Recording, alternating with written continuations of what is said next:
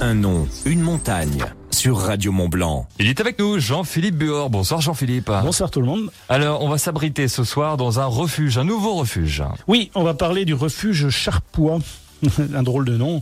Et puis, on va parler forcément de la montagne euh, où il se trouve, c'est-à-dire le Rognon de la Charpoix, qui est euh, également un drôle de nom. Alors, le, le Rognon, euh, vous savez, un Rognon, normalement, c'est un rein. Mais en fait, là, ça n'a rien à voir, en fait. Hein. Ça dérive d'un mot patois, qui est la rogne. Et la rogne, c'est un terrain ou un rocher qui se ronge, tout simplement. Souvent, on donne le nom de rogne ou de rognon à un rocher lisse qui, qui fait apparaître une saillie sur un glacier, comme c'est le cas beaucoup dans le, dans massif du Mont Blanc. Charpois, alors euh, on ne sait pas trop exactement euh, d'où ça vient. C'est un nom qui est forcément euh, très ancien. Euh, les étymologistes ne sont pas du tout d'accord. Et même euh, en 1778, il y a un étymologiste suisse qui s'appelait Adolphe Pictet, qui ne savait pas du tout ce que ça voulait dire, mais à chaque fois il- qu'il écrivait Charpois, il écrivait chaque poire. Pour euh, certains étymologistes, ça, voudrait, ça, ça pourrait être une déformation d'un mot patois qui était charopa, avec une inversion de lettres, qui signifie charogne. Mais rien de sûr sur l'origine du nom Charpois. Alors le refuge, lui, euh, on l'appelle également refuge euh, Charlet.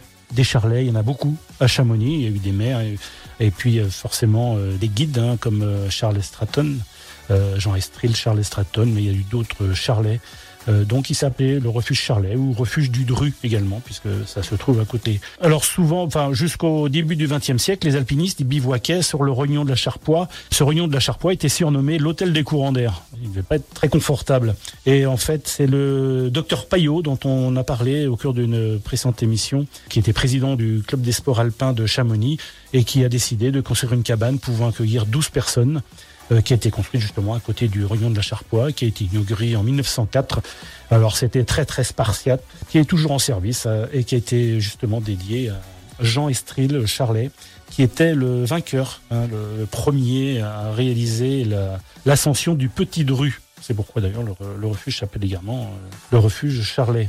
Euh, c'est un lieu, euh, la Charpoix, qui était très fréquenté par les cristalliers, puisqu'en 1753, on a découvert ce qu'on appelle un grand four.